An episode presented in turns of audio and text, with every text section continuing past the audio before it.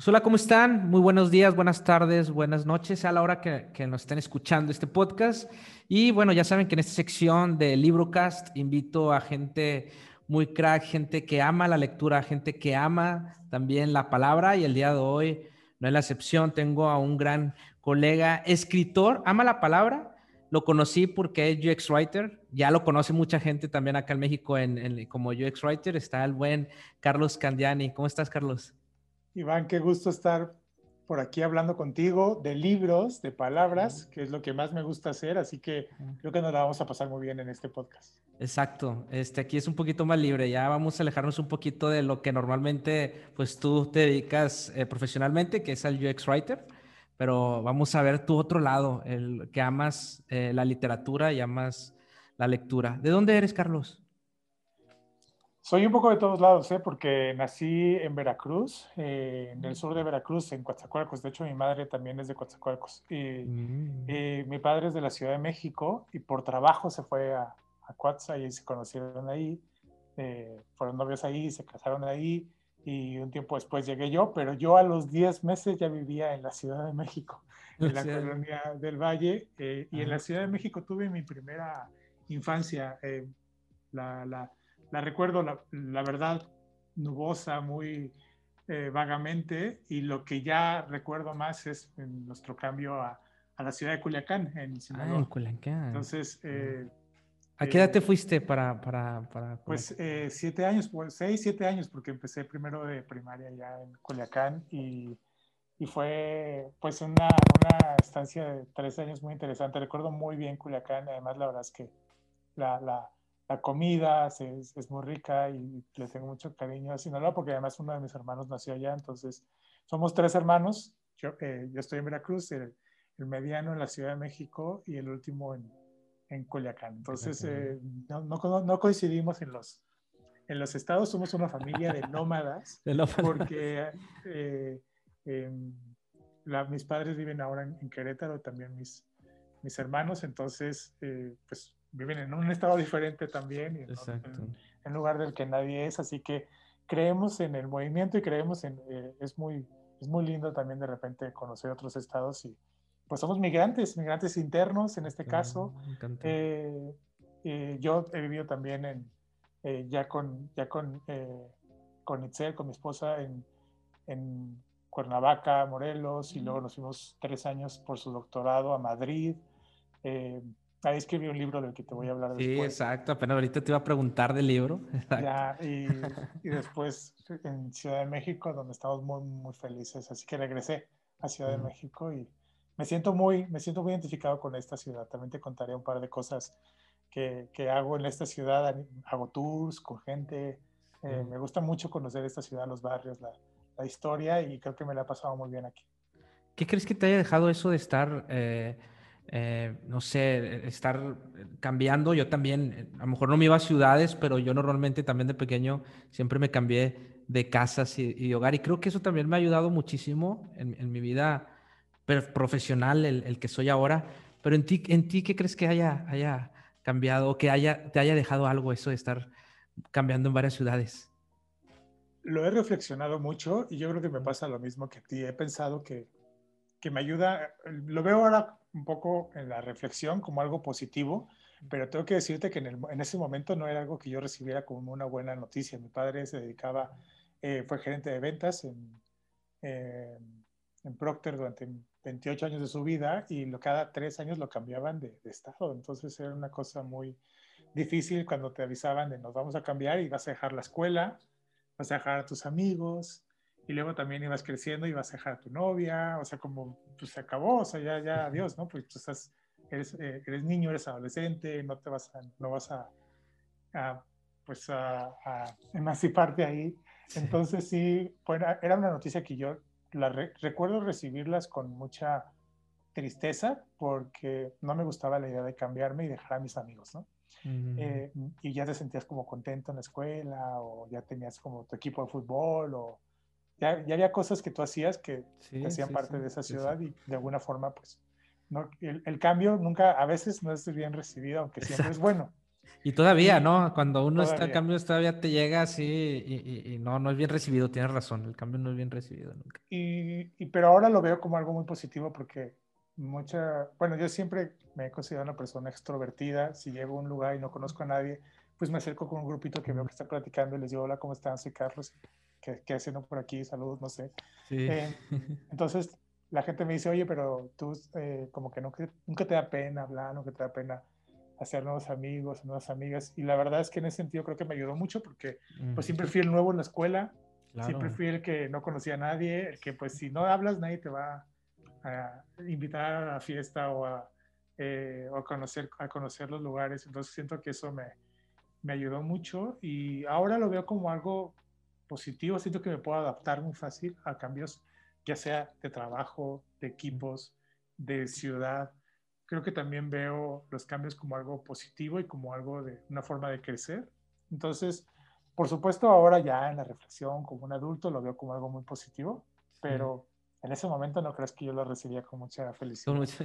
¿Cuántos años tienes, Carlos, si se puede saber? ¿Cuántos años sí, claro, yo nací en 1980, así que cumplí 40 años. Así que yo tengo, no, tengo muchísimo, o sea, salí en el 2005 de la universidad, mm. em, estudié relaciones internacionales, y, ah, relaciones internacionales. de verdad tengo todo ese tiempo dedicándome a, a escribir para empresas y gobierno. Entonces, eh, yo, siempre he creído que, sin embargo, sin embargo la, la, vida te enseña nuevas cosas y yo nunca me he sentido como esta persona super senior o con mucha experiencia o tal, porque la verdad es que cada cosa que he hecho ha sido muy distinta, aunque siempre ha sido alrededor de la escritura. la escritura. Entonces, la, eh, por ejemplo, el hecho de escribir para gobierno, crear eh, lineamientos de atención al, cliente en servicios digitales, pues podría parecer, te podría parecerse un poco al proceso que hacemos como UX Writers, pero no es lo mismo. Entonces, el UX Writer tiene muy poquito tiempo y siento que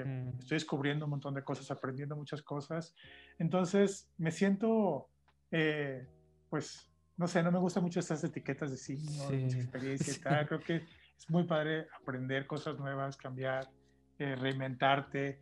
Eh, a veces me siento súper grande, el mundo de diseño es muy, la mayoría de la gente es súper, súper, súper joven. Y hay veces que me siento súper, súper joven, la verdad. O sea, hay veces que me siento como, no, o sea, tengo muchísimo que hacer y tal. Tengo muchos, muchos amigos que me llevan 20, 15 años, que se mm. dedican a escribir, que se dedican a editar. El mundo de los libros me ha enseñado, ah, pues, ah. me, ha presentado gente increíble y la mayoría me lleva muchos años. Siempre, ¿cuándo fue que te enamoraste? Porque ahorita lo que mencionas está todo alrededor de la, de la escritura y de la palabra. Pero la, escritura y la palabra siempre nos ha acompañado, ¿no? O sea, siempre desde pequeño nos ha acompañado. Pero ¿cuándo fue cuando tú la viste con otros ojos? Porque sé que, que, que, que tú te dedicas a eso, ¿no? Tanto la amas que hasta este, eh, la respetas tanto, este, te da trabajo, pero ¿cuándo fue cuando la empezaste a ver con esos ojos? Porque normalmente muchos no la vemos así como, como tú y que te dedicas y te metiste tan de lleno a, a estudiarla y a conocer la literatura, la escritura, la palabra. ¿Cuándo fue cuando te, te enamoraste? Me he, hecho esa, me he hecho esa pregunta, Iván, varias veces y eh, me gustaría encontrar ese momento quizá, ¿no? De ese destello de, de, amor, ese flechazo, quizá esa, em, ese momento en el que pues llega, llega, llega una, un, mensaje a tu cabeza y dices, estás, te, tienes que dedicar a esto, eso es lo que, esto es para ti. Pero creo que fue muy gradual en mi caso, fue, no, no fue un, momento que me haya descubierto tal cual, sino eh, siempre me gustaron los libros, me gustó leer, había em, algunos libros en la casa y así empecé a, a leerlos. Eh, mis papás veían como que me iba gustando esto y como de repente me regalaban alguno que otro libro. Mm. Entonces, siento que, que, me entretuvo. También creo que me rodeé de muchas personas en, la familia, amigos, gente que le gusta contar historias y tú te das cuenta que el hecho de que te las platiquen así, oye, qué, qué, qué, padre es que te cuenten algo y que te lo cuenten como tú lo haces, ¿no? Em, que te rías, que te enojes, que te, que te transmitan algo. Y yo me he ido dando cuenta, eh, eh, pues mi padre, no sé, quizá, quizá porque está en ventas, no sé, pero es muy, bueno, ah, sí, muy bueno contando cosas. O sea, de verdad que viajar con él en carretera era muy entretenido. Wow. Em, y, y, a la fecha te, te cuenta, o sea, cuando él te cuenta algo, se mete mucho en los detalles y tal. Entonces, como que le vas pensando a esto de, oye, es muy interesante cuando él cuenta algo, pero también mete este otro, este otro tema, este otro detalle, esta cosa.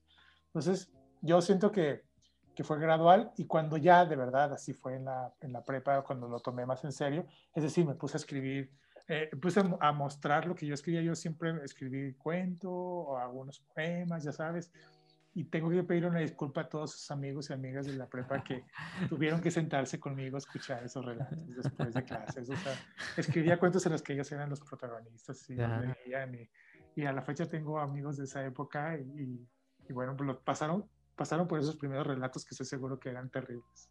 Pero siempre lo mostrabas, o sea, porque también hay mucha gente por ahí que escribe, eh, que hace y crea, pero a veces pues te da miedo mostrarlo porque pues es muy, a veces uno lo puede ver como muy íntimo, ¿no? Tú no, tú no tuviste eso, tú siempre lo mostrabas, siempre fuiste muy abierto a mostrar. Yo creo que cada quien tiene su proceso de cómo mostrar su trabajo. Em, no creo que, que, que todo mundo tenga que mostrar todo lo que escribe todo el tiempo, pero yo sí, a mí me ayudó mucho en particular. Yo, yo, yo lo daría como consejo porque a mí hago, porque es algo que a mí me ayudó, es decir, yo te lo mostraba, pero te decía, Iván, ¿qué piensas de esto? O sea, ¿qué piensas de este cuento? Oye, ¿cómo te gustó, te gustó el final? ¿Te gustó cómo, cómo, cómo contesta parte, cómo contesta otra? Y la gente, pues amigos, o sea, gente que... Y después te vas encontrando, oye, yo también escribo. Ah, ok, ¿qué te parece si me pasas tus cuentos y te paso los míos? Em, oye, yo también, a mí me gusta también mucho, mucho leer, porque no me mandan más cosas o tal. Y, y poco a poco, pues vas, vas vas aprendiendo que es muy bueno compartir tu trabajo porque va de alguna forma creciendo también a partir de esa retroalimentación que recibes. Y yo creo que es bueno mostrar trabajo también, incluso en etapas tempranas, como lo hacemos en el en, en diseños al final. Entonces, y me ayudó mucho a, a, también pues recibir comentarios tanto positivos como negativos, es decir, pues mm. sí, a lo mejor este cuento está muy, eh, muy plano, eh, a lo mejor hacía falta un final más sorpresivo, a lo mejor extendí mucho ese final, a lo mejor di demasiados em, como, como vistazos de qué iba a ocurrir más adelante y la gente ya no se sorprendió tanto con eso, que yo quería que ocurriera esa sorpresa. Entonces eso me ayudó mucho para ir puliendo ese trabajo y, y, tengo muchos, tengo libros enteros que nunca, que nunca publiqué, es decir, que no, le, no creo que tuvieran esa calidad que yo buscaba, sino me ayudaron para llegar al próximo y al próximo. Y entonces tengo un par de cosas que, que yo les tengo mucho cariño porque me ayudaron para después sí llegar a cosas que yo creía que tenía que publicar. Exacto, te ayuda muchísimo, ¿no? El, el creo que ayuda muchísimo lo, lo, que mencionas, que es el consejo que das de publicarlo o, o, al menos para tener un feedback e ir mejorando, ¿no? Este, si, si, si te gusta, este, si por ahí va tu trabajo, o sea, lo mejor es mostrarlo. Al principio siempre, siempre va a ser, este, no va a ser el mejor trabajo, poco a poco lo vas puliendo, pero también es bueno como mostrarlo a la gente, a tus seres queridos, a la gente que también te podría dar un feedback, este, que sepas tú que, que, que es honesto, ¿no? O sea, que es honesto sin, sin querer dañarte, o sea, esas personas, buscar esas personas que van en tu, en tu camino, a lo mejor para mí es mi, mi novia, mi futura esposa, para ti, alguien tiene ese tipo de personas a las cuales puedes mostrar tu trabajo y que sabes que te van a dar un buen feedback, ¿no crees que es importante? No, mi esposa siempre lee todo lo que leo, lee todo lo que escribo.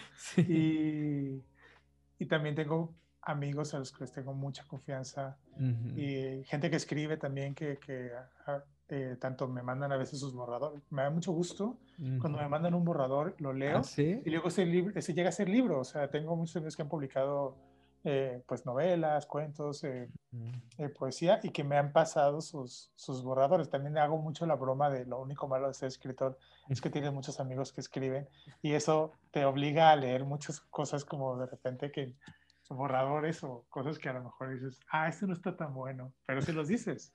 Dices, no, me gustó mucho más el otro, o sea, claro. estabas mucho, tu voz estaba ahí, aquí te siento un poco más, no sé, creo que eso ayuda mucho.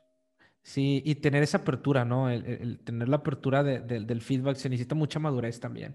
Creo que se necesita madurez emocional este, al mostrar tu trabajo a estas personas y que sabes que si te van a dar un feedback, o sea, tomarlo bien, ¿no? Es que a veces uno se enamora porque le dedica mucho tiempo a un párrafo o a, un escrito, le, dedica todo el tiempo y cuando ya lo estás mostrando, te empiezan a ver esos, te empiezan a dar ese feedback y, y uno se siente como que es que todo el esfuerzo que le metí, o sea, eh, siento un cariño por esos párrafos, esas letras eh, y que a veces es complicado, entiendo, este, el, que te den un feedback a eso que te empeñaste mucho, le dedicaste mucho esfuerzo. Y, pero, pero se necesita, efectivamente, se necesita mucho, mucha madurez emocional para, para estar abierto y que sepas que es para mejorar, ¿no? Entonces, este, qué padre. Es una de las habilidades que ahora valoramos mucho cuando, cuando, cuando, trabajamos con gente, ¿no? Que, sí que, sepa dar feedback, pero también que sepa recibirlo. Recibir, feedback. Para ti, ¿qué es la palabra? O sea, para ti, ¿qué, ¿qué, es la palabra? O sea, ¿qué representa para ti la palabra? Pues quizá la forma más, más em, común de describirla es una forma de expresión, pero es una de las, de las muchas formas de expresión que, que tenemos como seres humanos y a mí me gusta que, es algo que sí nos, nos da una identidad, porque es increíble cuando tú te das cuenta, cuando tú escuchas a alguien, cuando tú lees a alguien y que te das cuenta que esa persona tiene una voz eh, personal, única.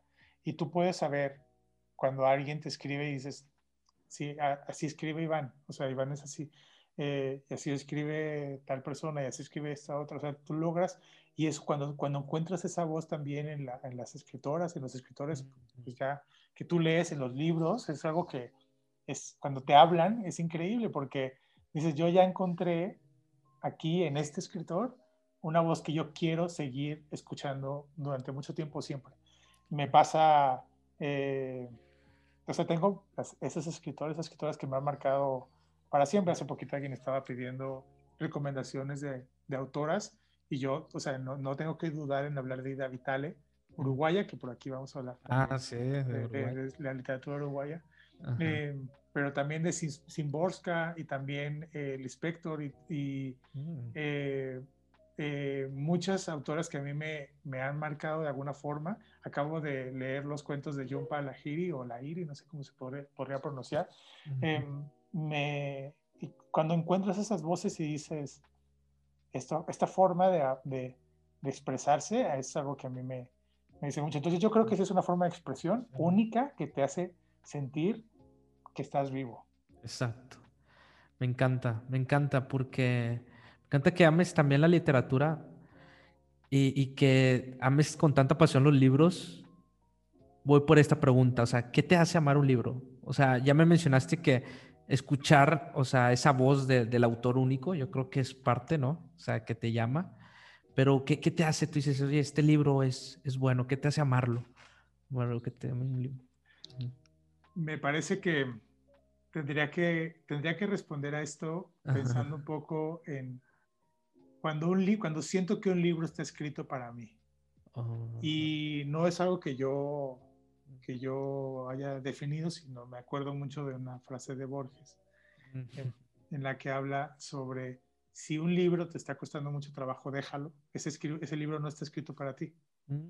Y no te sientas mal, ¿no? O sea, yo a veces, ah, por supuesto, cuando eres adolescente dices, no, es que tengo que terminar este libro, o sea, claro. me está costando mucho trabajo, pero tengo que terminarlo. Pero no, o sea, tienes que, dejar, tienes que dejarlo, o sea, ese libro no fue escrito para ti. Entonces, ¿qué hace que yo ame un libro que sienta que fue escrito para mí, no para un mundo de gente, para mí. Y, me ha pasado eso con muchos libros, afortunadamente. Eh, y, hay libros que es increíble que logran millones de ventas de ejemplares, pero logran esa sensación de que sientes que fue escrito para ti.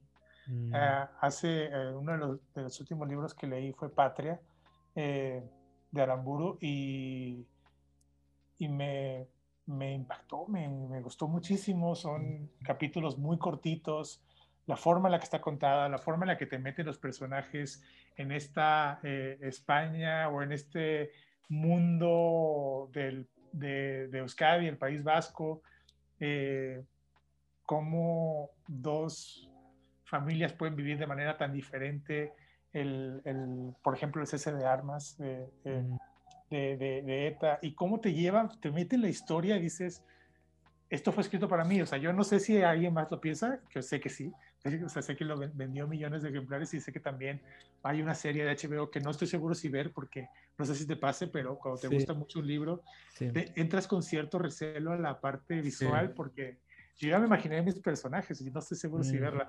Terminaré haciéndolo, pero estoy, estoy, eh, estoy esperando que Itzel la vea para que, lo lea para que, para que la veamos juntos. Sí me pasa, porque unos, como tú dices, te imaginas los personajes aquí y, y lo ya ves la película y dices, no, no es como yo me lo había imaginado, ¿no? O sea, pero me pasa muchísimo también con eso y también con resúmenes y también con audio resúmenes o lo que sea de cualquier libro siempre yo lo disfruto más leyéndolo. O sea, sé que mucha gente a veces prefiere ahora, no sé, un audio resumen de algún libro, mejor yéndonos al plano del libro ya de no ficción, ¿no? Que a veces a veces estás en audio resumen. Este, y yo siempre, la verdad, disfruto demasiado leer el libro, nada como leer al autor, exacto. O sea, como ahorita que lo mencionas, me quedó muy claro. O sea, eh, el, no, el último libro que a mí, que me pasó lo mismo que tú dices que fue escrito para mí, fue el libro, tanto, yo casi leo mucho en el Kindle, en Kindle leo muchísimo, porque lo tengo como un hack, como, como en vez de entrar a Instagram o a redes sociales, entro a Kindle y me pongo a leer, como esa costumbre de, de agarrar el celular y leer, yo mejor leo así, entonces leo muchísimo de esa manera y casi no compro de manera física libros. Y ahora me pasó con el de El ego es el enemigo, me encantó de Ryan Holiday, este buenísimo libro, que fue eso, que fue escrito para mí. Me gustó tanto que lo compré en físico. Este, este me, gustó tanto, lo quería tener, lo quería sentir. me pasó eso, o sea, nada, había, había escuchado muchos resúmenes, había escuchado muchos análisis que había hablado la gente que sube ahí en YouTube y todo, pero cuando ya lees al autor, logras captar su voz y eso es lo que, lo que también a mí me encanta de los libros y que algo que, que no lo había hecho consciente hasta ahorita que lo mencionas. Qué bueno que lo, que lo ves así, pero te quiero preguntar yo una cosa. Em, eh, a mí me cuesta un poco de trabajo, la verdad, leer en, en libros, libros electrónicos. Y de hecho he, hecho muchos intentos por, por pasarme a, esa, a ese formato o por lo menos integrarlo más en mi tiempo de lectura. Y pero me, y, y, me llamó mucho la atención que dijiste, me gustó tanto que lo quise comprar en físico. Entonces, ¿cómo, ¿cómo es eso? ¿Cómo que, porque lo quieres, quieres tocar las hojas, ¿no? Exacto, sí. Sí, tocarlas, o sea, sentirlo, ¿no? O sea, aquí está, luego es el enemigo, me encanta. Y también como ya al sentirlo, es algo como le das un valor, no sé, a mí. Ya. Sí, lo físico, lo, lo digital Vimos mucho en un mundo digital, muchas veces la gente le pierde el valor, no sé, no sé si lo has visto, o le da poco valor, ¿no? O sea, te manda un PDF y pues sí, pero lo físico, en, un mundo tan lleno de muchos eh, objetos digitales, por así decirlo, lo, físico tiene a tener más valor, ¿no? Creo yo. entonces, por eso cuando alguien te escribe una carta a mano, le das ya un valor impresionante, ¿no? Ahorita en estos tiempos donde la mayoría de los formatos que consumimos son de manera digital.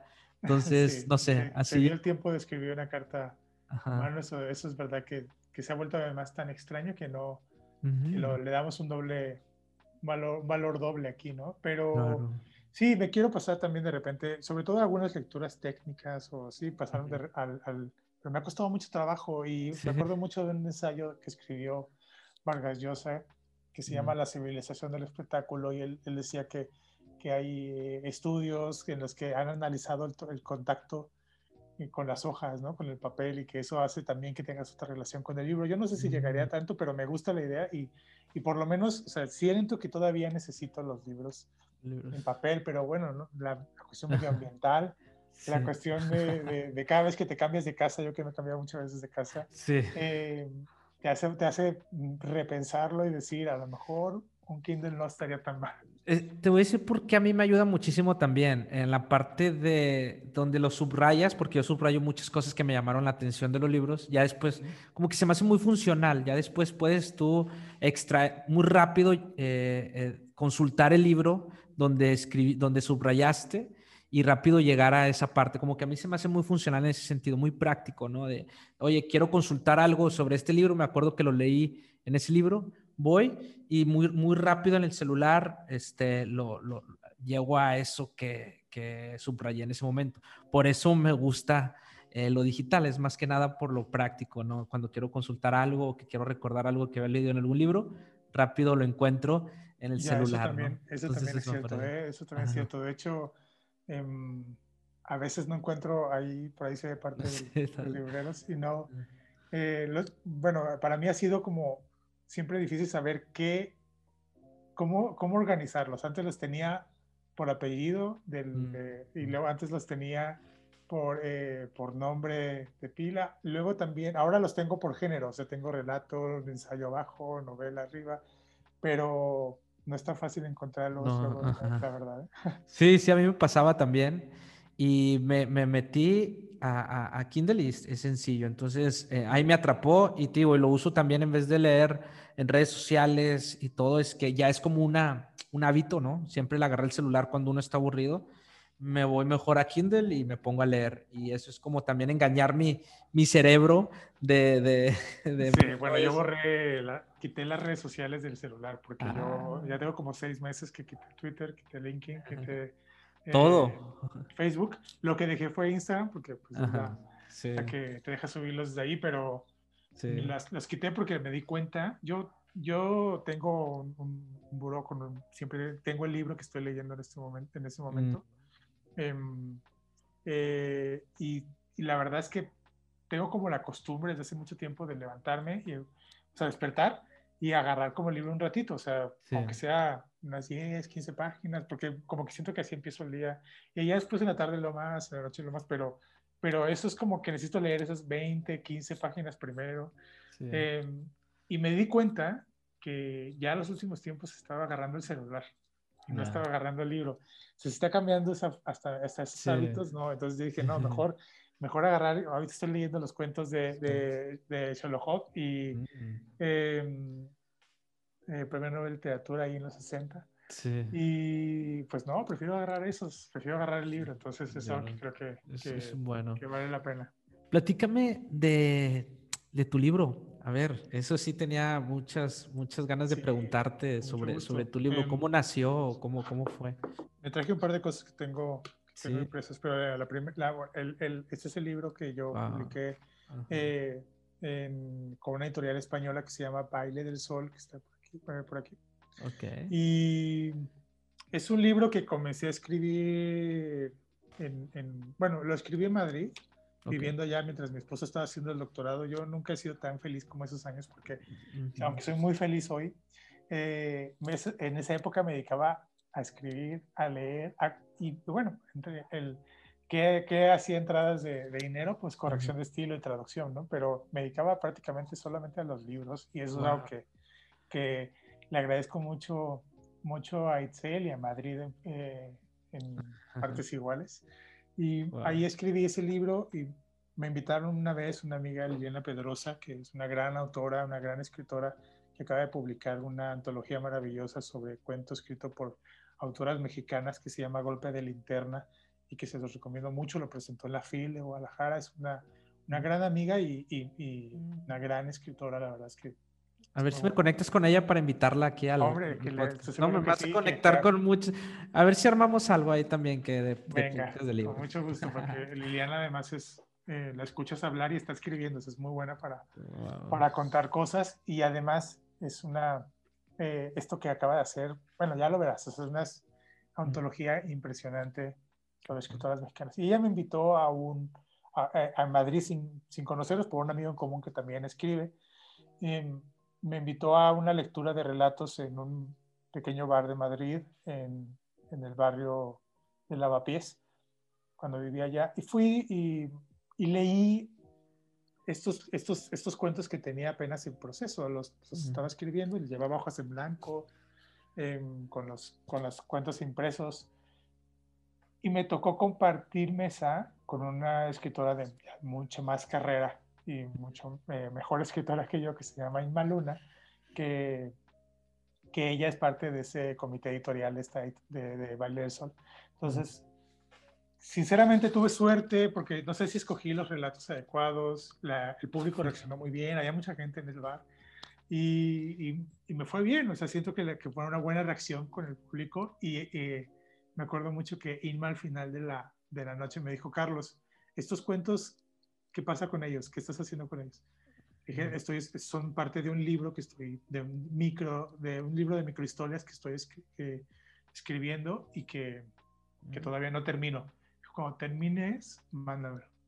Son historias, son historias, microhistorias de... de, de... Sí, eh, relato, relato hiperbreve o microrelato, microficción. Eh, ya ves que le llaman de muchas, de muchas maneras, pero, pero bueno, son de esta, de esta, de esta extensión, o sea, así, de, así de cortitos. Y tiene 160 y tantos relatos que todos son protagonizados por un mismo personaje que se llama Valieri y que, eh, pues, me gustó mucho esta idea porque, pues, no, no estoy descubriendo el hilo negro. Hay una literatura que ha, que ha, hecho esto en la que los relatos son protagonizados por los mismos personajes. Y para no irnos muy lejos, me, la literatura de Giovanni Papini, que me gusta mucho, la, eh, tiene de esto, ¿no? Entonces, eh, pues hay, hay cuentos de, de, una línea, ¿no? O sea, me encanta. De, de, este, de, de, esta extensión, ¿no? A ver, a ver lee, lee, esa parte, eh, el, el que me mostraste. sí, de esta escena política, dice, ¿por qué le dijiste al periodista que ya no tienes fe en nadie? Porque ni yo voté por mí. y ese tipo de, me encanta de literatura, ¿no? Me encanta ese, este estilo de literatura. Yo así escribí mi libro, o sea, el de 50 consejos que nadie me dio antes de emprender. Fueron literaturas muy cortas, o sea, bueno, fueron historias mías de, mi emprendimiento de fracaso, pero también con algunas también tienen líneas muy cortitas. Me gusta, me gusta ese formato a mí también de leer. Este, sí, es, un género muy bonito, mm, sí. explorado en, muchas literaturas, en muchos idiomas, con grandes exponentes. La literatura latinoamericana tiene grandes exponentes y la verdad es que a mí también me gusta mucho, me, me habla, me, me, es una forma en la que me, me, conecta. Hay mucha gente en la que no le gusta, dice no sé, me falta algo, me falta esa, esa saber más, eh, me quedo con ganas, ¿no? O sea, y también se vale, o sea, hay gente que, que va, va, va, por relato más extenso o por la novela, o, yo creo que hay, géneros para todo el mundo, pero la gente que le gusta es muy clavada en el género del microrelato y creo que da, da, para mucho. Hace, eh, nada más para hablarte de un amigo que se llama Oscar eh, Pirot, que es un gran, gran, gran, gran poeta. Hace, el año pasado me tocó, estaba en Madrid eh, y, me y presentó su, su, último libro de, de, poesía, El ejército ha huido. Y él, eh, él me dice que, que, que su, su, cuento favorito es este, que te lo voy a, te lo voy a mostrar. se, Llama, se llama Luz y dice, el anciano temía a los focos y al clic que hacen los interruptores. Cuando no tenía cerillos, encendía las velas con un canto zapoteca que le enseñó su madre.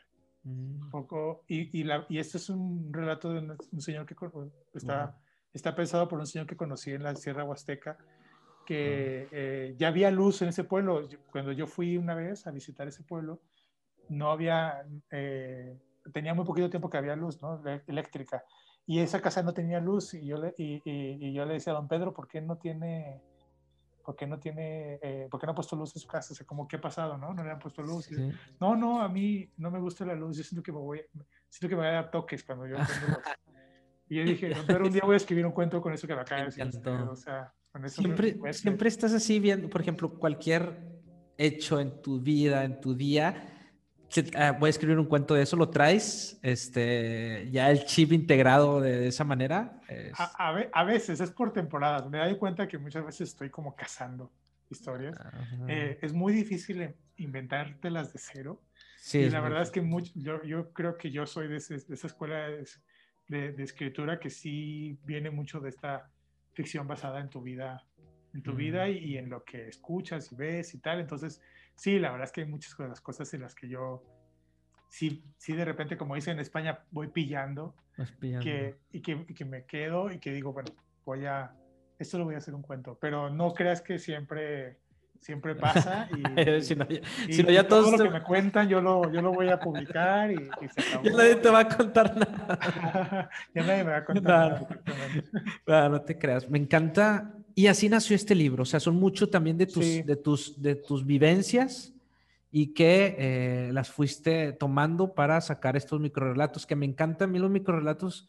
Fíjate que yo, honestamente, tú vas a ser honesto, yo no sabía que era un, género literario, o sea, que había un género literario, una línea literaria de esa manera, pero me encanta este, leer de esa manera porque creo que logran encapsular mucho en tan poco, ¿no? O sea, por ejemplo, ahorita tú que mencionaste este hecho, mencionaste el periodista, o sea, ¿cómo logras simplificar tanto en, en, pocas, en pocas palabras o en un micro relato? Es un ejercicio dificilísimo. O sea, y, me encanta. Hay que, hay, que hay que, aprender a dejar ir y a cortar. Muchas veces quieres contar muchas cosas y está bien, pero entonces pues, ya no va a ser un micro relato. Y si te gusta escribir micro relatos, sí tienes que, que dejar ir estos.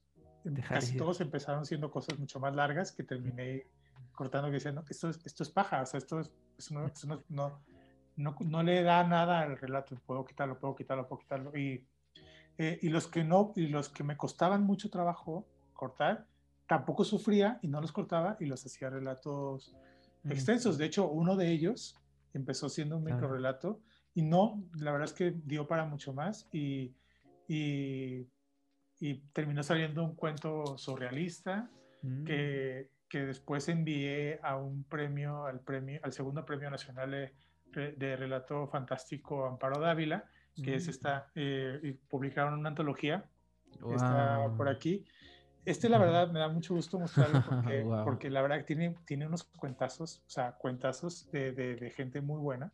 Em, este, mm, enviamos 3.610 relatos eh, a, este, a este premio y la editorial eh, a través de, eh, bueno, de gente muy, muy, muy profesional, gente como Aranzazu Núñez, que, fue la, la, encargada de coordinar este, este premio y de estas, estas ediciones. Hay dos ediciones, este es el segundo año, y escogieron 13. Con el jurado escogieron 13 relatos de esos 3.610. Entonces, la verdad, siempre lo presiono porque me da mucho gusto participar aquí. Eh, había un premio de 100 mil pesos que se llevó mi querido Julián Mitre y se lo merecía. Escribió un, cuenta, un cuentazo que se llama Los tres grandes milagros de la Santa Niña de los Alfileres. Eh, y, cuando lo lees dices, wow, sí, sí, es un cuentazo. Bueno, pues ese libro, eh, ese cuento, yo, yo lo, lo, lo, lo, mandé a este, a este premio, ¿no? Se llama He vuelto a nacer y, y, terminó siendo un relato que, que, que, me di cuenta que no iba a ser un micro relato y que, que, está bien, o sea, puede servir para otras cosas y, al final tuvo casa en esta, en esta antología. Entonces es algo que me, que me, gusta mucho también contar de repente, que no todos son microrelatos, ¿no? Eh, me, encanta. Felicidades. Realmente. muchas gracias. Este, sí, yo sabía que vamos a tener una muy buena charla porque sé que amas mucho la literatura. Felicidades por, por, por lo que estás haciendo. ¿Cuál es tu proceso? ¿Cómo es tu proceso de escritura? O sea, eso me, me gustan mucho los procesos a mí. Eh, ahorita me dices que muchos sí vienen de, de, de, cosas que ves, las escribes, pero tienes contigo una libreta y no que muchos escritores traen consigo, pues a veces, este, una libreta para apuntar sus ideas. O sea, ¿cómo fue el proceso? ¿Cómo es el proceso de escritura tuyo? O sea, ¿cómo, cómo lo haces? Sí, sí, soy mucho de libretas y apunto muchas ideas, cosas. Eh, pero casi nunca la traigo conmigo, sino más bien trato de que lo que se me va ocurriendo lo, lo voy anotando ahí. Y entonces creo que los primeros, eh, el, el, germen de esos microrelatos sí está escrito con pluma y, y, sobre papel, pero después la verdad es que ya me pasé a la, a la o sea, me pasó a la computadora desde, desde muchísimo tiempo. Y, y, la verdad es que busco muchos espacios, o sea, yo no, pues como ves, o sea, no soy el, el el escritor profesional que se dedica a eso, el, gran escritor que anda en todos los, en todos los festivales. Afortunadamente me han invitado a, alguno, he tenido la suerte de presentar libros de, de, mucha gente querida, em, pero no, pues, la, eh, escribo cuando puedo, escribo en las noches a veces, escribo los fines de semana. Te das tu eh, espacio, o sea, tu, tu momento lo apartas, así de que este momento quiero escribir. Sí, y no, y, soy un poco en ese sentido como, como dicen que pasa mucho con la poesía, que cuando te llega ese chispazo, y dices esa voz y dices, tengo que escribir ahora sí o sí, ¿no? Eh, pero, pero creo que la escritura, sobre todo del relato y la, y bueno, alguien nos puede contar mejores cosas sobre la novela, pero creo que es, muy, es mucha organización, mucho, eh, mucho talacha, mucho ir construyendo, es un ejercicio como un oficio de carpintería, como muchas veces lo han dicho.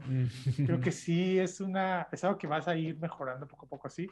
Y, y, y, a veces no da tanto tiempo para eso, por eso quizás me estoy tardando tanto en publicar el otro libro, pero afortunadamente poco a poco ahí voy, estoy escribiendo un libro de, de relatos y, que, y, que, creo que, que, ya, va tomando, ya va tomando forma. Espero, espero tener noticias, no sé si a finales de este año o el próximo, pero pero tampoco es algo que me ponga mucho de que cada año tengo que publicar uno así, porque como tú dices, es puro amor. Eh, o sea, de repente los diciembres se vendieron un par de libros y me llega a, a un poquito que servirá para, para alguna, alguna cena rica o algo así, pero no, o sea, yo eh, pues tengo muy claro que yo eh, escribo para, por ejemplo, para los bancos o para para, para, empresas y que eso es lo que, lo, está, lo, lo, que hace que me, lo que hace que me pueda comprar más libros. sí, me encanta. Entonces, este, pero estás trabajando en tu, en tu próximo, en tu próximo. Sí, estoy escribiendo un libro, un, un libro ahora que, que, fíjate, me pasó algo muy curioso. Yo estaba escribiendo el libro de UX Writing, de la escritura en la experiencia de usuario. Okay. Y la verdad es que lo dejé un poco el proyecto de lado porque se, eh, si tuve un conflicto, la verdad. O sea, sí, creo que espero retomarlo después. Espero retomarlo después, pero, pero eh, a mí me gusta pensar que escribes para ti y que si a alguien más le gusta, está bien. Pero ahí sí, era la primera vez que yo sentía que estaba escribiendo para alguien más. Eh, que estaba, estaba, escribiendo para... para... Sé que, sé que pues, pues, no sé, no hay tantos libros publicados en español, yo siempre quiero hacerlo y lo, a lo mejor algún día me, me animo a terminarlo, pero, pero dije no, o sea, yo quiero escribir relatos y quiero que ponerme a escribir eh, eh, pues la literatura que a mí me gusta, ¿no? Y entonces creo que por eso de... Entonces, entonces pero sirvió, sirvió porque me puso a escribir y estuve varios meses en, en eso y luego lo, lo dejé y, prácticamente retomé desde el día, ese día que lo dejé el otro, empecé a escribir el otro, o sea. Ya, fue, fue, a, a mí también me ha pasado, ¿no? Este, cuando escribes, o sea, por ejemplo, cosas ya más de no sé, yo también estoy ahí pendiente con un libro de, de, marketing, o sea, que yo es lo que me dedico. O sea, lo estaba escribiendo y lo tengo ahí, ya tengo apuntadas las ideas. Normalmente yo sí este, soy muy así. En Notion tengo apuntado todo como que ideas que se me vienen y luego ya después le doy orden y lo voy trabajando, ¿no? Pero también me pasó, o sea, me, pasa, ha, sido difícil porque siento lo mismo. Normalmente cuando escribí yo mi libro, el de, el de 50 cosas, que realmente fue lo que sentí, fue escrito para mí primero, ¿no?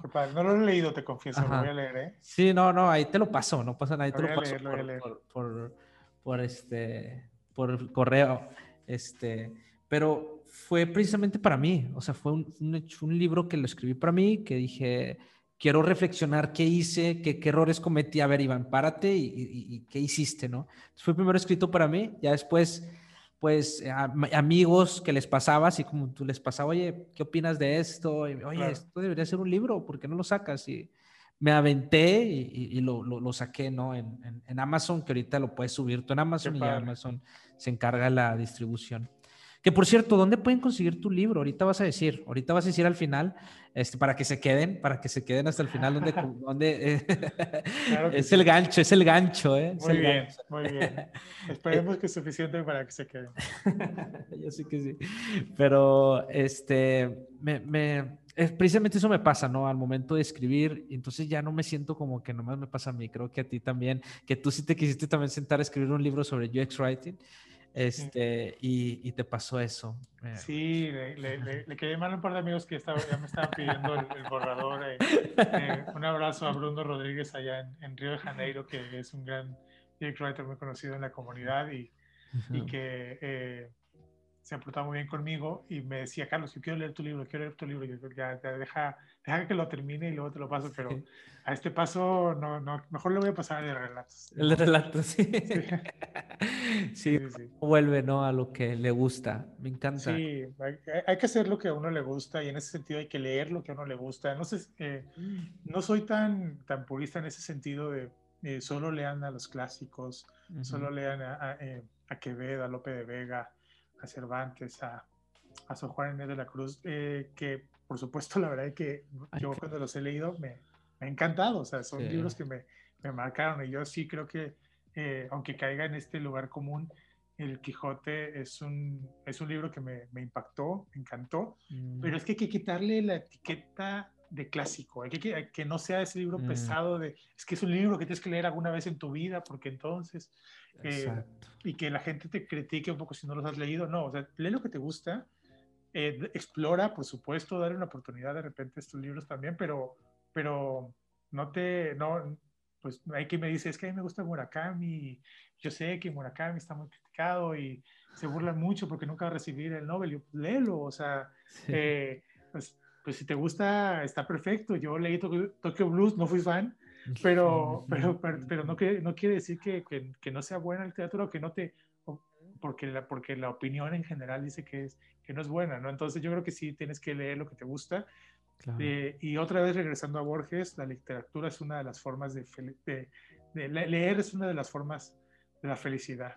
Por eso es que hay que leer cosas que a uno le gusten y disfrutarlas, ¿no? Entonces, en ese sentido yo yo creo que puedes ver, escuchar, leer lo que te guste y, porque de eso se trata y escribir lo que te guste también. Escribir lo que te guste, sí, me, me encanta, porque ahí mismo uno va descubriendo, bueno, los que nos gusta escribir, eh, uno eh, eh, es, no hay otra manera más que ponerse a sentarse a escribir para ir encontrando su voz, ¿no? Para ir encontrando esa voz que, que uno puede dejar en los libros, ¿no? Entonces me encanta. Sí, hay que, hay que, tienes que encontrar tu voz exactamente cuando, cuando escribes y, y, qué quieres contar. Eso creo que ya con eso es paz, paz de gane, como se dice por ahí, y creo que eso es lo que hicieron, pues, eh, los grandes autores, las grandes autores, encontrar su voz.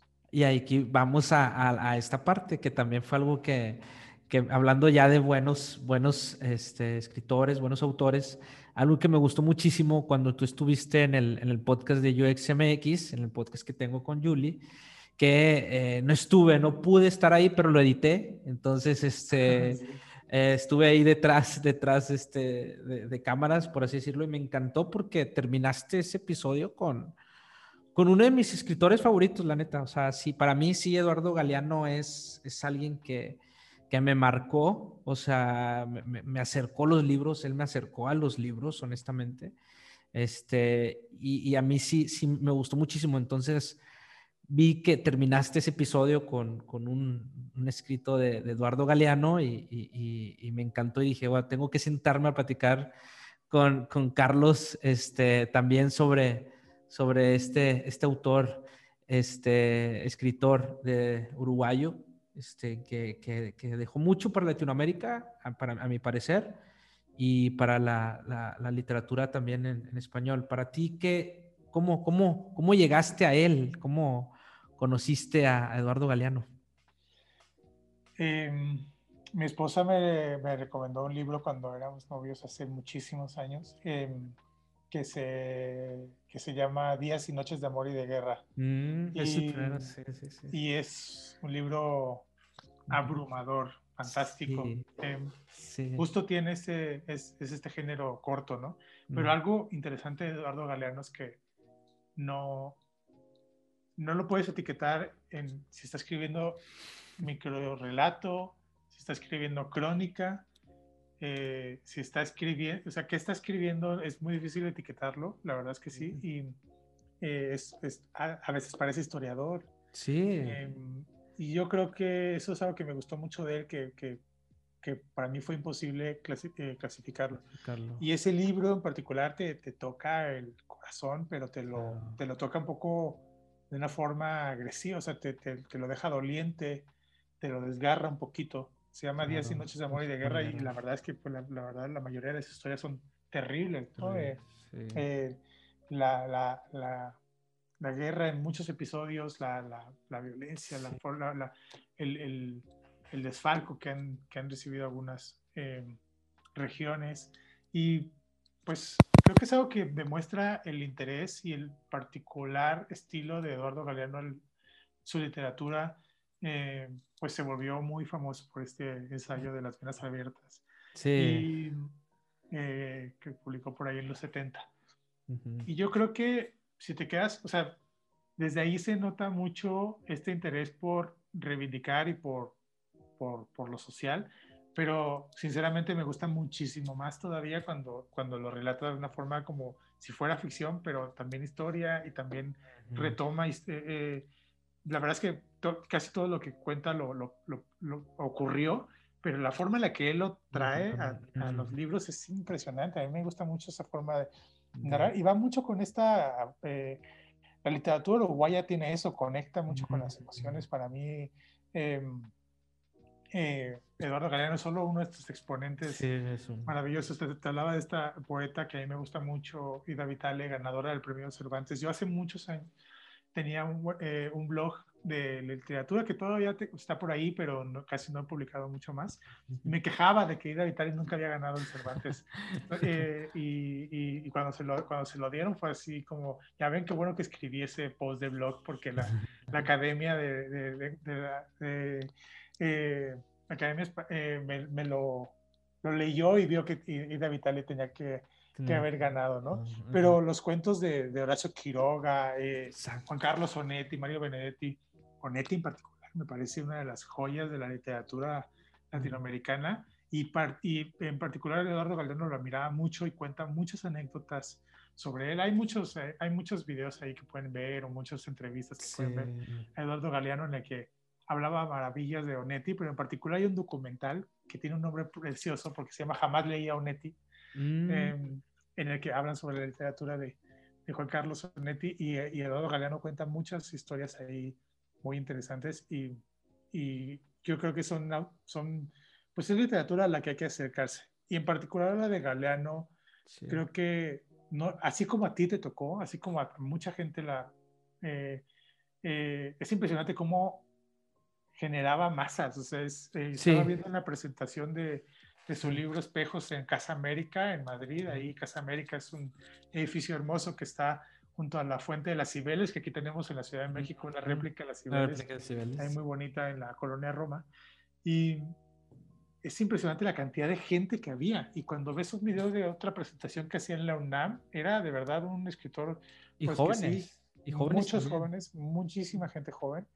Yo creo que habla para, para, para, jóvenes y vale mucho la pena porque muchas de las cosas que cuenta vale la pena que nunca sean olvidadas. Exacto. El, el, e, ese, yo lo conocí con el libro, yo estudié ciencias políticas, yo no estudié. Ah, mira, eso, es un, eso, es un, dato ahí que no sí, yo, yo, yo, estudié ciencias políticas, eh, tengo maestría en ciencias políticas, eh, este, y lo conocí por el libro de las venas abiertas de América Latina, ¿no? Este, algo de economía, una, mucho de, de socioeconomía. Y fíjate, bien raro porque creo que es el libro que menos se parece a lo que vino haciendo después. O sea, sí el de las venas abiertas de América Latina sí fue, y él lo dice, creo que él lo mencionaba, dice, pues es que lo prohibieron en, su tiempo y cuando prohíbes algo, pues hasta le das mejor publicidad. Entonces, este, eh, creo, creo que fue, fue un libro que sí, que, que fue el que le dio su carrera, ¿no?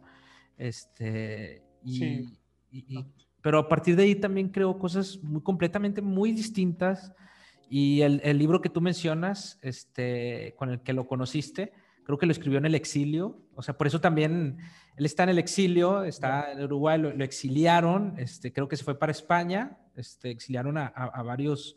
Uruguay está, era cuando estaba la dictadura. Sí, uruguaya. sí, sí. fue otro. Ajá.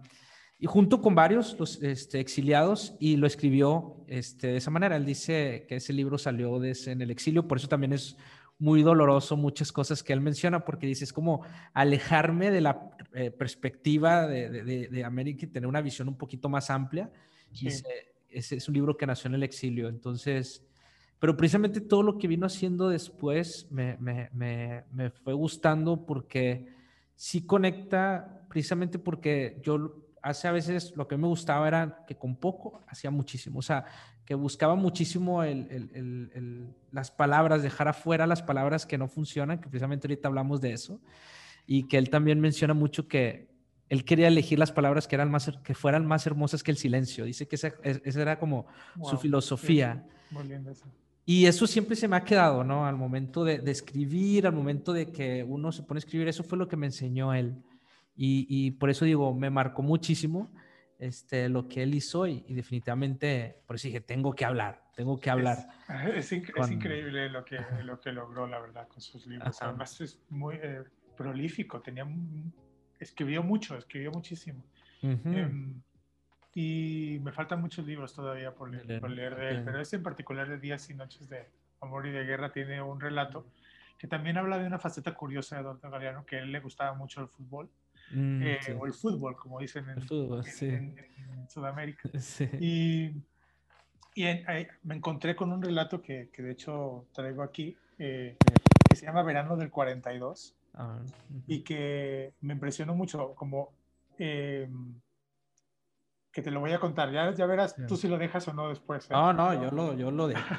lo dejamos. que, que, sea Verano del 42, y dice, no sé si lo conoces, pero dice, hace años en Kiev, me contaron por qué los jugadores del Dinamo habían merecido una estatua.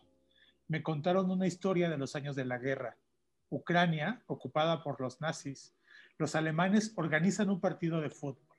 La selección nacional de sus Fuerzas Armadas contra el Dinamo de Kiev, formado por obreros de la fábrica de paños. Los superhombres contra los muertos de hambre. El estadio está repleto. Las tribunas se encogen silenciosas cuando el ejército vencedor mete el primer gol de la tarde se encienden cuando el Dinamo empata, estallan cuando el primer tiempo termina con los alemanes perdiendo 2 a 1. El comandante de las tropas de ocupación envía a su asistente en los vestuarios. Los jugadores del Dinamo escuchan la advertencia. Nuestro equipo nunca fue vencido en territorios ocupados. Y la amenaza, si ganan, los fusilamos. Los jugadores vuelven al campo. A los pocos minutos, tercer gol del Dinamo. El público sigue el juego de pie y en un solo largo grito. Cuarto gol, el estadio se viene abajo. Súbitamente, antes de la hora, el juez da por terminado el partido. Los fusilaron con los equipos puestos en lo alto de un barranco. Wow. Eh, les, advirtieron, ganamos, eh, nos ganan y los fusilamos y aún así ganaron. El ganaron, y aún así eh, ganaron el partido. Son hechos este, muy, o sea, reales. te digo que te dejan el corazón estrujado, ¿no? y eso me recuerda que también hay otro libro que también me gustó mucho de él, que se llama Fútbol a Sol y a Sombra, que solo habla de, este, de este deporte y yo se lo he recomendado a gente muy futbolera, mi padre es uno de ellos muy, muy, muy futbolero, súper futbolero, y entonces le, recomendé ese libro y bueno, o sea, eh, entonces descubrió que había literatura de fútbol y Quiere, también seguir leyendo a todos los demás, eh, le, encantó y es, es, muy bueno. Eso es lo que me encanta de él, en, qué sentido de estos relatos, muchas historias que no son tan conocidas, ¿no? Cómo él las toma y, las, las vuelve, o sea, como, eso es lo que me encanta, cómo él toma esas historias o hechos este, que, que pasan, ¿no? Eh, y, y, cómo las, las embellece y las presenta de una manera que te lleguen al corazón. Yo creo que ese es un, un, don que él tenía y a mí me gustaba muchísimo eh, su forma de, de, escribir. Y... Te sientes ahí cuando está contando algo. Y aún así, o sea, una entrevista, he visto muchas entrevistas de él. Exacto. Eh, es impresionante cuando, cuando cuenta algo, él tiene él era amigo de este arquitecto Oscar Niemeyer, el brasileño que, hizo Brasilia y, y que yo a Brasilia, yo he ido un par de veces a Brasil, pero nunca he ido a Brasilia y no se me ha hecho, y bueno, por ganas de conocer esa ciudad que hizo este, este Oscar Niemeyer, porque, bueno, otro, otro dato curioso sobre mí es que me fascina la arquitectura y me encanta mucho el tema de, los, de la arquitectura moderna y quienes han ganado eh, el premio Pritzker, este, el Nobel de la arquitectura, digamos, ¿no? Y, eh, que por cierto tenemos un, un Prisker mexicano que es Barragán, eh, pero tenemos otro que se lo merecía, que era Mario Pani. Y él eh, cuenta que Oscar Niemeyer, o sea, te cuenta cómo estás, estás cenando con él y que Oscar Niemeyer ya no puede ver, ya no puede ver los partidos de fútbol por, por, por la, de fútbol por la, por la vista y que los escuchan en la radio, que le gustan más, pero lo estás escuchando y de verdad dices, me siento ahí, o sea, es muy, o sea, hasta para la, es muy bueno para hablar, es muy Para bueno hablar. para leer. O sea, quien no lo conozca, les recomiendo ver sus entrevistas. Ahí, ahí te va, es una dinámica, es una dinámica que tenía contigo.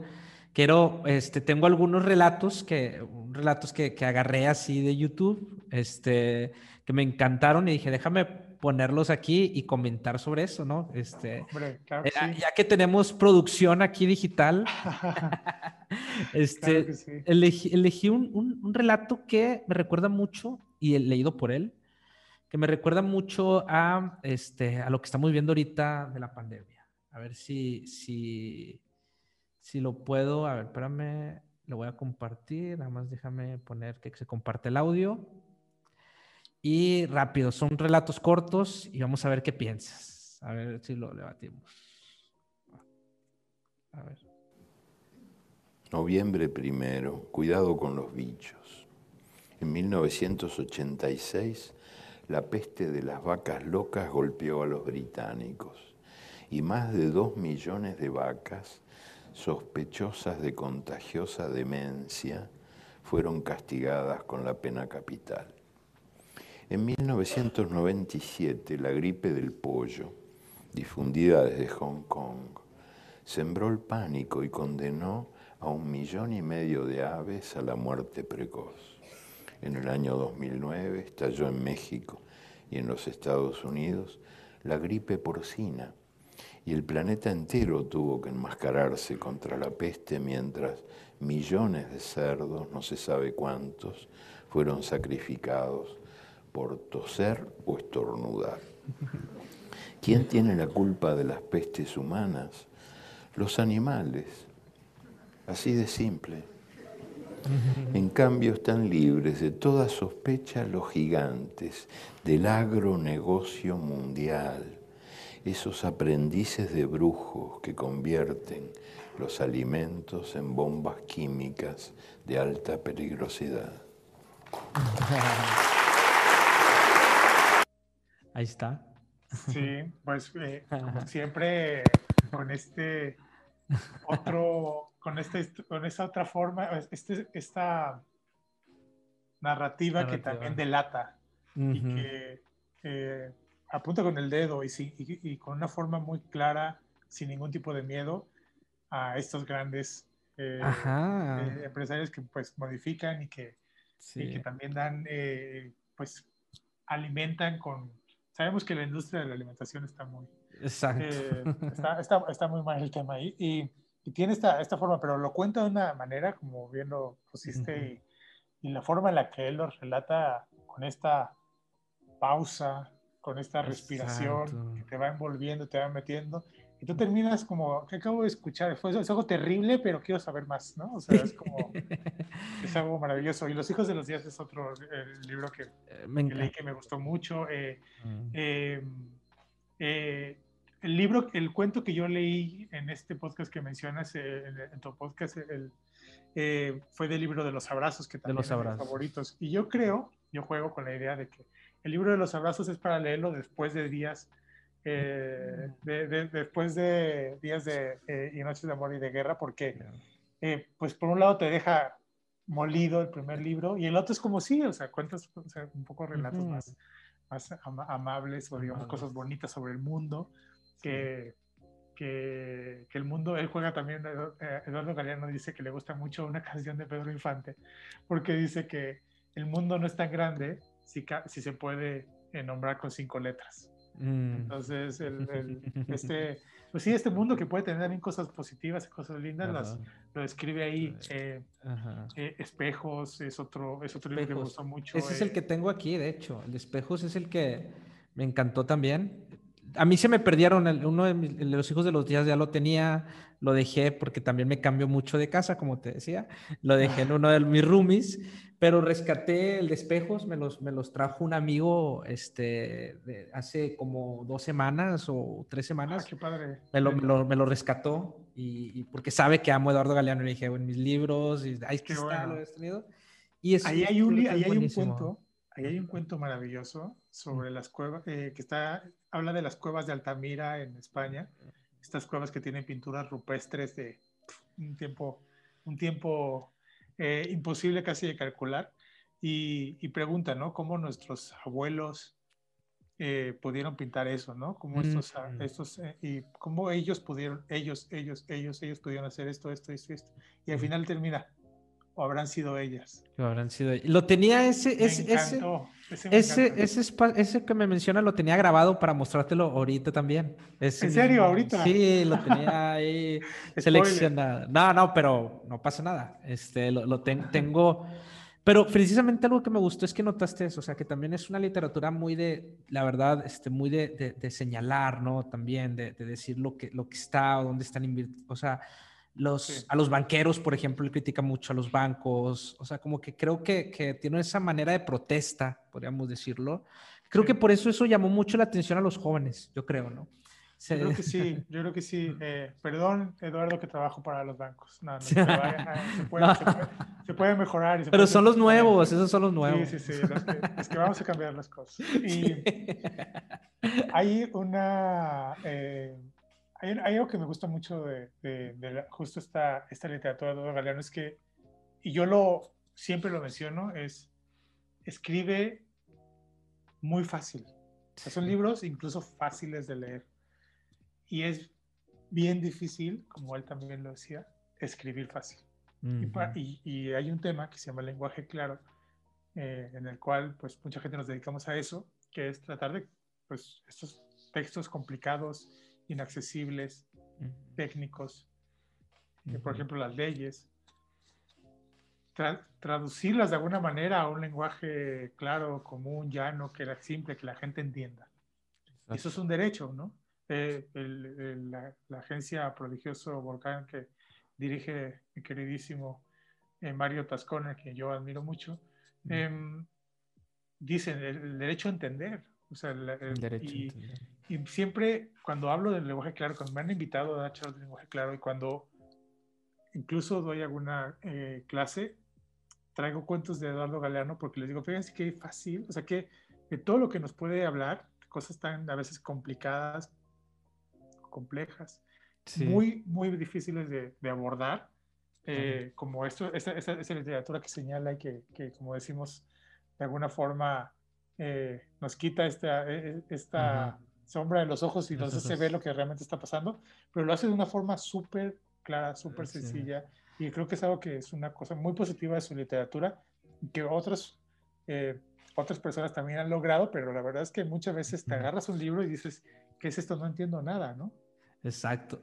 Ahí va, me dejas compartirte otro precisamente que resume eso que menciones. Cómo, cómo, cómo este, logra encapsular algo tan complejo con eh, hasta con un pequeño, un poco de humor, ¿no? Entonces vamos, vamos a, compartir otro, este, que también, acabo son cortos, como te digo. Son muy cortitos. Entonces, este, me encanta. Déjame compartir. Y vamos a ver si es de aquí, de este mismo, Los Hijos de los Días, ¿no? Otro caso de atentado contra el sentido común. El 10 de noviembre fue el Día de la Ciencia. Es el Día de la Ciencia, 10 de noviembre.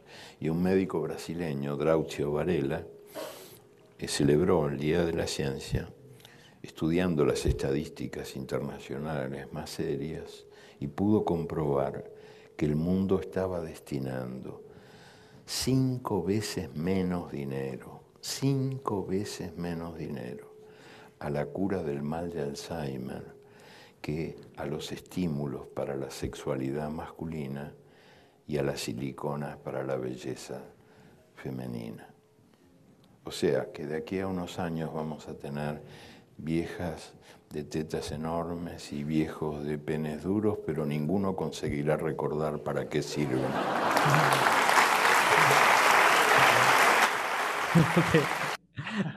bueno, no, tiene, tiene, un gran sentido del humor y el, sentido del humor es, es una forma de la, inteligencia. Yo creo que sí, es muy, eh, era una persona muy inteligente, eso se nota mucho en sus libros. Eh, es un gran sentido del humor y eso se nota mucho también en sus libros. Y agradeces cuando te encuentras con ese tipo de, de voces. Y fíjate que habla de un médico brasileño y eh, algo, que, algo que justo creo que representa muy bien Eduardo Galeano es Latinoamérica. Exacto. Él para mí es, un, es, es, es, una de las voces latinoamericanas. Eh, es, es, uruguayo, pero es latinoamericano antes que cualquier otra cosa. y yo creo que nos recuerda que no debe de existir estas fronteras eh, y que, eh, bueno, en particular el mundo, ¿no? Pero Latinoamérica, Latinoamérica, es, es, una, es una región tan bella, tan rica, tan increíble y, y, que nos une muchas cosas más allá del idioma porque también nos une eh, muchas cosas con, con Brasil, eh, aunque el idioma no sea el mismo. Y que no debemos olvidar eso, que Dios, en, esta comunidad de Yo Pratas México siempre hablamos de palabras sí, fronteras no. Es uno de estos, eh, uno de estos lemas que usamos y yo creo que Eduardo Galeano representa muy bien lo que es querer a esta región, lo que es pensar esta región y lo que es escribirle a esta región. Y en ese sentido es un, un gran pues nos dejó un legado y eso creo que se lo como como persona latinoamericana se lo agradezco, sinceramente. Sí, a mí me hizo amar Latinoamérica, de verdad. O sea, creo que, que ver, ver Latinoamérica desde, su mirada, de sus palabras, creo que es algo que me, me, encantó. O sea, empecé a ver, porque te cuenta de Bolivia de repente, mucho de México, de Argentina, o sea, y esos cuentos y esas este, historias que a lo mejor no son tan conocidas, ¿no? y, cómo ama él, como él dice que escribe mucho desde, desde una mirada de los vencidos, ¿no? Casi siempre la historia está construida desde los que ganan las guerras. Él dice, a mí me gusta más como utilizar eh, la mirada desde, desde los que pierden. Él menciona mucho, casi, casi por, de esa manera.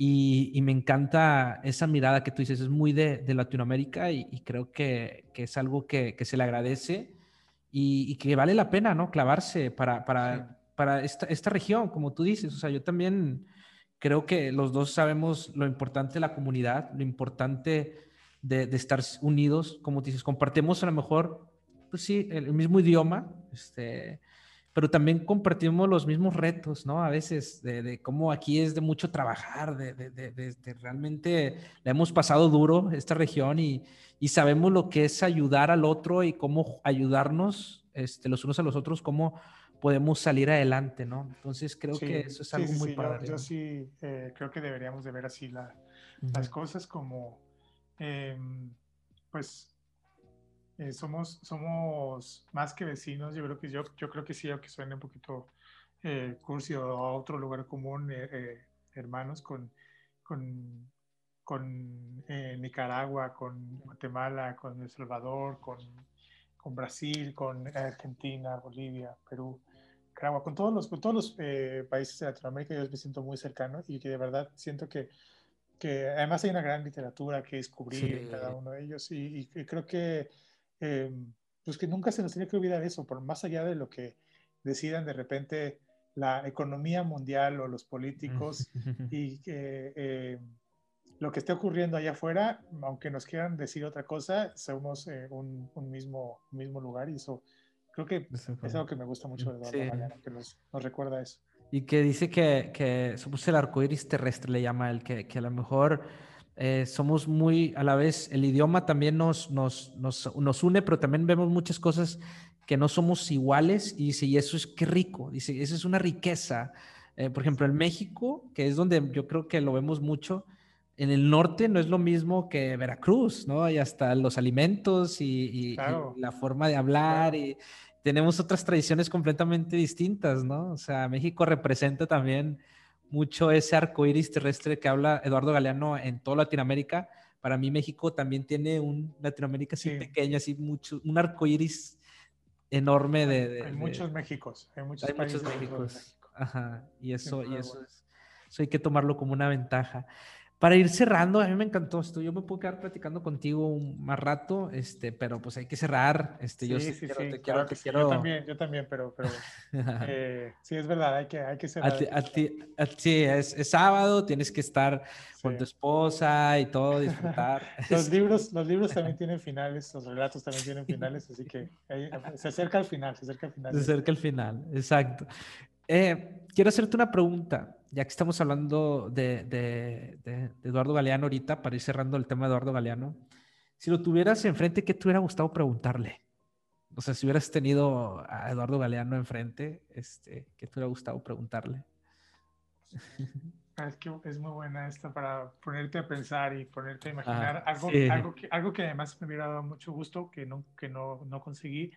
Pues, pues, sí, sinceramente conocerle me hubiera encantado. Sí, a mí eh, es uno, afortunadamente he conocido a algunos de los escritores y las escritoras que me, que me han marcado, que me gustan mucho. Eh, eh, Coetzee, es, es uno de ellos y y, Así Y, o sea, tú sí has tenido la oportunidad de, de, hablar con gente que te, que, que, te, que te, ha ayudado en no, eh, eh, O sea, bueno, no, en una presentación del libro, me firmó un libro, ah. eh, me tomé una foto con él, o sea, decirle que fue una inspiración para mí y ver su cara, decirme gracias, gracias, pero quién sigue, ¿no? Pero en ese momento. Y, y, Eduardo Galeano habría sido, pues, pues, bueno, me, habría me, me, encantaría haber tenido esa, esa oportunidad, eh, no la tuve y, y, quizá, quizá es una persona a la que se le podía preguntar cosas. Yo creo que sí, una o sea, yo te compro esa idea de que es una persona cercana, a lo mejor alguien que lo conoces dice no, dice que no, pero a mí me, me, inspira eso y yo creo que sí debiera le hubiera, eh, me hubiera gustado mucho preguntarle, pues un poco, yo sí siento que nos hacen falta muchas voces como la de él o como la de Saramago, que eran muy, voces lúcidas ante este momento que estamos viviendo, sí. como la pandemia y eh, la incertidumbre del futuro, que, cuál es la nueva realidad, que si te soy honesto, no es que tampoco me ponga a pensar tanto en esto, porque no tengo esas esas respuestas y, y, también sé que al final no tiene caso que yo me las haga porque lo que yo piense no va a tener nada que ver con lo que va a ocurrir de verdad. Entonces, pero sí me hubiera gustado mucho eh, preguntarle qué, qué, qué, piensa que va a ocurrir más adelante. O sea, qué, lleva, cómo se imagina él esa nueva realidad. ¿Cree que... Muy buena pregunta. Si cree que, eh, por ejemplo, no sé, va, va, a regresar esta voracidad que estaba acabándose el planeta, eh, y, vamos a seguir consumiendo igual, de la misma forma? O, o, cree que sí vamos a llegar a tener una reflexión a nivel colectiva que nos va a permitir decir, pues esto no es sostenible, vamos a pagarle un poquito? Mm. Em, ¿Qué va a ocurrir con, a nivel salud? ¿Qué, qué, qué, viene para nosotros? Eduardo Gariano, por favor, respóndanos eso. Eso me hubiera gustado, eso me hubiera gustado decir, preguntarle. Te, te, voy a decir por qué me encanta. Me lo enseñó un maestro de la universidad y cuando me lo dijo, no me lo, no me, son de esas cosas que se te quedan en la universidad, o sea, de, de algunos maestros, ¿no? Un maestro jesuita eh, que amaba, era, me daba derecho, me acuerdo, y, pero él amaba mucho la filosofía.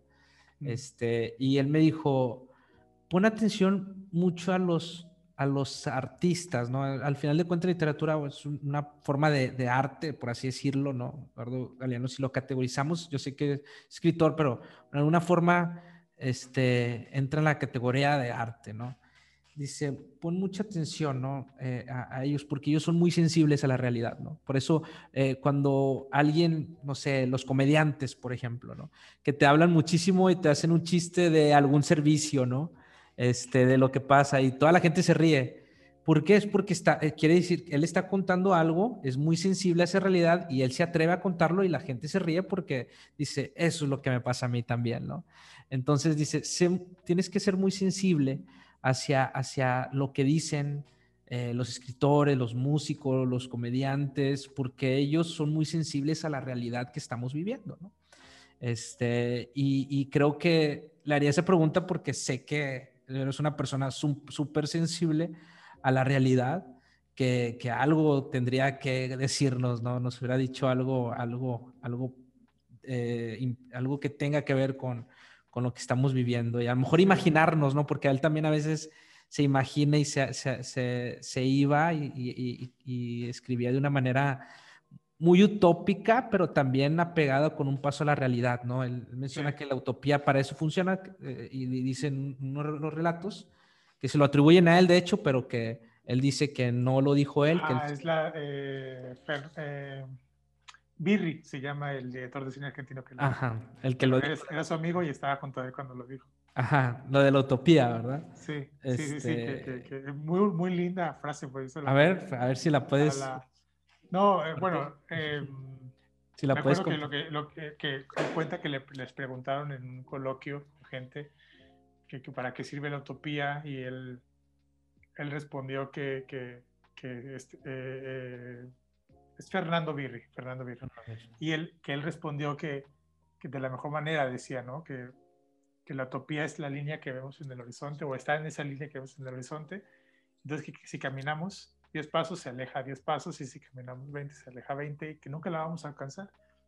Pero la utopía sirve para eso, para caminar. Para caminar, exacto. Y, eso, y eso a mí también me, me encantó y, y, me encanta, ¿no? Entonces, es una excelente, excelente pregunta. Pues baja.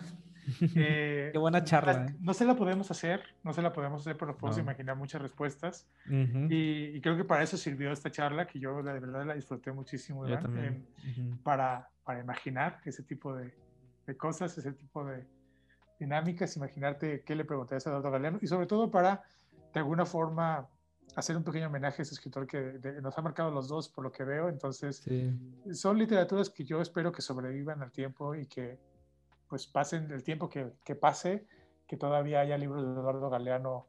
Eh, no sé si en los estantes de libros o en los Kindles, pero que haya libros de Eduardo Galeano. Exacto. de hecho, en Spotify, en Spotify están los, sus libros narrados con su voz.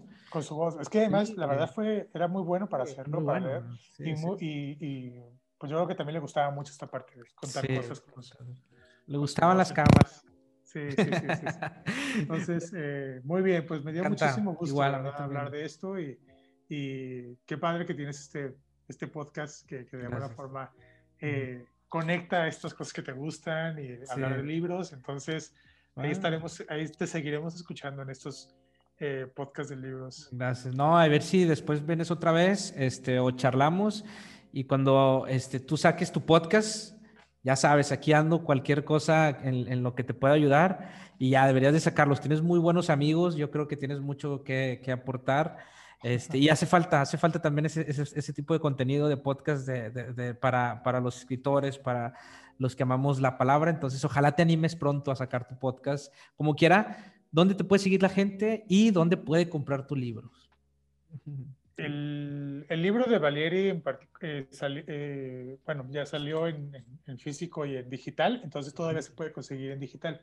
Y bueno, ahí está en, en, la, en, Google Play Store, está en, Amazon, en la tienda de la editorial Valle del Sol, también en la versión eh, digital, entonces lo, ahí lo pueden comprar.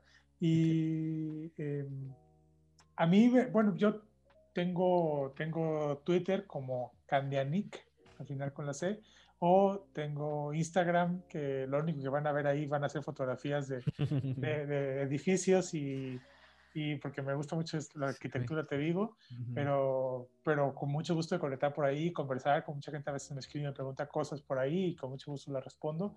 Eh, Carlos-Candiani, entonces eh, en esas dos por ahí, por ahí podemos platicar y, y contarnos cosas que estoy seguro que las redes sociales al final podrán tener muchas cosas eh, que a mucha gente no le gusten, pero yo creo que sí sirve también para conectar con gente interesante y eso, eso eh, es una oportunidad que podemos aprovechar. Así nos conocimos, así nos conocimos por redes sociales y este, realmente ahí puedes conocer y conectar gente increíble. Así que de verdad, muchas gracias, que te sigan este, en tus redes sociales, que compren tu libro y que estén al pendientes para cuando saques tu segundo libro también ahí. y tu podcast también. ya platicaremos, ya platicaremos. Muy bien, pues, Venga, muchas pues, gracias, un fuerte abrazo. Gracias. Pues gracias a todos los que también se quedaron aquí a escuchar esta hermosa charla. Y bueno, ya saben que nos vemos en otro episodio de, Librocast. Eh, hablamos donde libros y invito a gente que ama la literatura y la palabra. Así que nos vemos hasta la próxima.